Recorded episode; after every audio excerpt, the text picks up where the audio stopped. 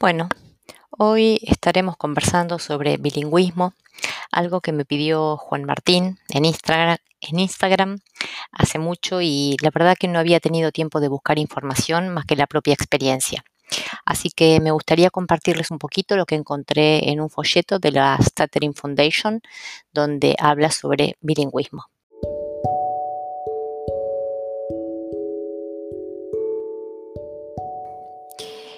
Eh, para la Stuttering Foundation hay dos formas en las que ellos hablan de bilingüismo. Una se refiere a bilingüe a aquellos niños que hablan o se les ha hablado en dos o más lenguas en el hogar desde el nacimiento o también en la guardería. Pero también hay otros niños que se los conoce como aprendices de una segunda lengua. Y son los niños que hablan una sola lengua desde el nacimiento y luego son expuestos a una segunda a partir de los tres años. ¿Cómo el bilingüismo o aprender una segunda lengua puede afectar la fluidez? Bueno, según la Stuttering Foundation, en niños bilingües puede evidenciarse tartamudez cuando, por ejemplo, el niño está mezclando el vocabulario, es decir, habla en las dos lenguas en una misma oración. Pero es algo normal porque ayuda a los pequeños a que aumenten sus habilidades en la lengua más débil. Pero ojo, puede desencadenar un aumento temporario de las disfluencias. También pueden tener dificultades en encontrar una palabra correcta para expresar una idea y así también puede aumentar la disfluencia típica del habla. Otro punto sería cuando hay dificultades en el uso de oraciones muy complejas en una o en ambas lenguas y se los compara con otros niños de la misma edad. También cuando hay errores gramaticales o en el desarrollo de la habilidad de ambas lenguas. Si le hablamos a los niños en dos lenguas, ¿puede producirse tartamudez? Bueno, no hay evidencia, de ello. Es más, es bueno incorporar una segunda lengua siendo pequeño. Pero cuando ya el niño es bilingüe e inicia a tartamudear, hay que monitorear esa tartamudez en la lengua más fuerte, porque es donde más se va a notar. Si persiste por más de seis meses, consultar con un terapista del lenguaje, fonoaudiólogo, em, foniatra, eh, logopeda, terapista del habla, o como lo llamen en el país de donde me están escuchando. También no se debe mezclar ambas lenguas en una misma frase, pero sí permitírselo al niño, ya que está aprendiendo. La tercera pregunta es, ¿incorporar otra lengua entre los 3 y los 6 años predispone a la tartamudez? Bueno, tampoco hay indicaciones ni evidencia que lo mencione, aunque lo habitual es que se introduzca alrededor de los cuatro años una nueva lengua, porque la plasticidad cerebral es ideal. Pero también en esa edad es un periodo crítico para la tartamudez, porque es cuando estamos notando, lo estamos monitoreando quizás, y si vemos signos donde la lengua no se, desarrolla en forma adecuada para su edad y aparecen síntomas de tartamudez, comencemos a tratarlos con un fonoaudiólogo, un logopeda y con el terapista que eh, mencioné antes. Y así dejamos de lado esa incorporación de segunda lengua para más adelante, por ejemplo, a partir de los 6 años o más. Entonces, si al incorporar una nueva lengua, allí inicia también la tartamudez, o sea, en forma conjunta, acá lo que recomiendan es ayudarlo con nuevas palabras o las que son más difíciles. No mezclárselas en ambas lenguas. Por ejemplo, si viven en un país europeo y ustedes son latinos, el español supongo, será el habla habitual en el hogar. Y el francés, por ejemplo, es la incorporación que tiene el niño en la escuela. Entonces, ¿cómo sería?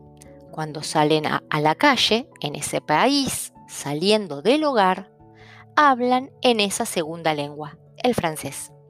Así el niño va a poder diferenciar los ámbitos donde desarrolla una lengua y donde desarrolla la otra. Pero sí permitirle al pequeño mezclar el vocabulario en ambas lenguas, como dije antes, porque él todavía tiene dificultades con el vocabulario en su lengua materna. También este, aquí es importante que ustedes simplifiquen el lenguaje con él. Nuevamente, digan la frase correctamente, pero no le pidan al niño que la repita, solamente que la escuche para poder ir afianzándolo. Si el niño aprende una segunda lengua y recién ahí comienza a tartamudear, entonces hay que ayudarlo con nuevas palabras. Porque bueno, quizás como papás no se dieron cuenta antes de que su niño estaba comenzando a tener disfluencias que pueden o no ser la base de una tartamudez permanente. Pero si justo comienza cuando está iniciando la adquisición de un nuevo idioma, lo mejor es ayudarlo y evitar los papás mezclar palabras. Y lo que, lo que había comentado antes, eh, permitírselo a él. Y lo más importante, simplificarle el lenguaje lo más posible, que sea conciso, con frases cortas, palabras fáciles, para que puedan darle espacio a su niño y puedan también darle una mano en la adquisición de esa segunda lengua justo cuando está comenzando con estas disfluencias, que el terapista del lenguaje, fonoaudiólogo, em, logopeda, determinará si va a terminar siendo una tartamudez permanente o no.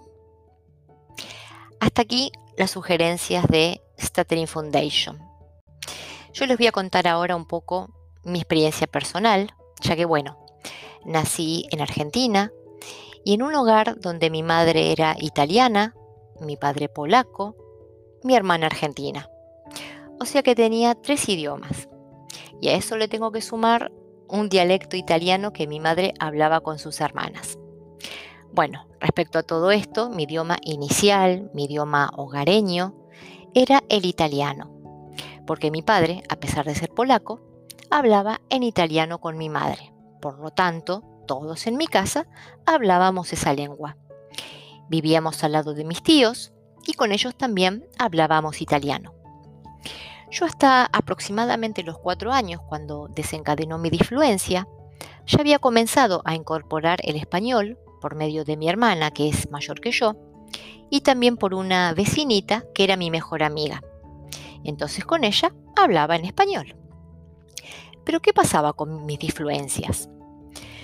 En ese entonces no se sabía de dónde provenía la tartamudez ni cómo tratarla, con lo cual yo tenía saltitos y bloqueos en ambos idiomas, o sea, tanto en italiano como en español. Probablemente con el tiempo, conforme fui creciendo, las diferencias eran más notorias en el español, porque fue luego el idioma base mío. El italiano fue quedando atrás, un segundo idioma, que solo hablaba las veces que yo visitaba a mi madre o a mis tías o estaba en una reunión. Pero si no, el español pasó a ser el primero. Pero ¿qué pasaba cuando yo me reunía con mi madre o mis tías en una fiesta, por ejemplo? Y todos volvíamos a hablar en italiano. Yo también tenía disfluencias, pero no las tenía en las mismas sílabas. A pesar que las palabras son diferentes, significan diferente, se pronuncian diferente, yo notaba que mis bloqueos no eran los mismos en un idioma que en otro. A los 17 años aproximadamente comencé a estudiar inglés, porque bueno, era como una especie de moda, todos íbamos a la cultural inglesa para saber un poco más, ya que el inglés en la escuela secundaria era demasiado básico, y en ese entonces cuando yo era joven se decía que si no se sabía inglés en el futuro, no se podía quizás conseguir un buen trabajo.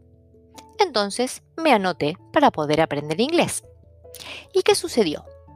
Bueno, lo que le pasa a muchas personas, ya sean adolescentes o adultos, que comienzan con un nuevo idioma y al inicio parece como que para el cerebro es algo nuevo, porque son palabras nuevas, sonidos nuevos, pronunciación nueva. La boca se mueve de un modo diferente, el aire circula de un modo diferente, las cuerdas vocales vibran de un modo diferente. Entonces yo tenía la sensación de ser mucho más fluida en inglés que en italiano y en español. De hecho, era muy fluida en inglés, al principio, cuando comencé a estudiar. Conforme fue pasando el tiempo, los meses y los exámenes, mi cerebro tomó al inglés como algo ya no tan nuevo, lo automatizó y comencé a tener disfluencias también en inglés. Obvio que no en las mismas sílabas, vuelvo a repetirlo, pero sí tenía bloqueos también en este idioma. Bueno, esta es mi experiencia personal. Hoy día, si hablo en italiano o hablo en inglés, que realmente mi inglés hoy es muy básico porque me olvidé muchísimo, no tanto así con el italiano ya que lo sigo practicando con familiares, pero quizás no tengo tantas disfluencias porque vuelve a ser un idioma nuevo para mi cerebro porque no lo practico tanto. No hablo tan seguido como lo estoy haciendo ahora con el español.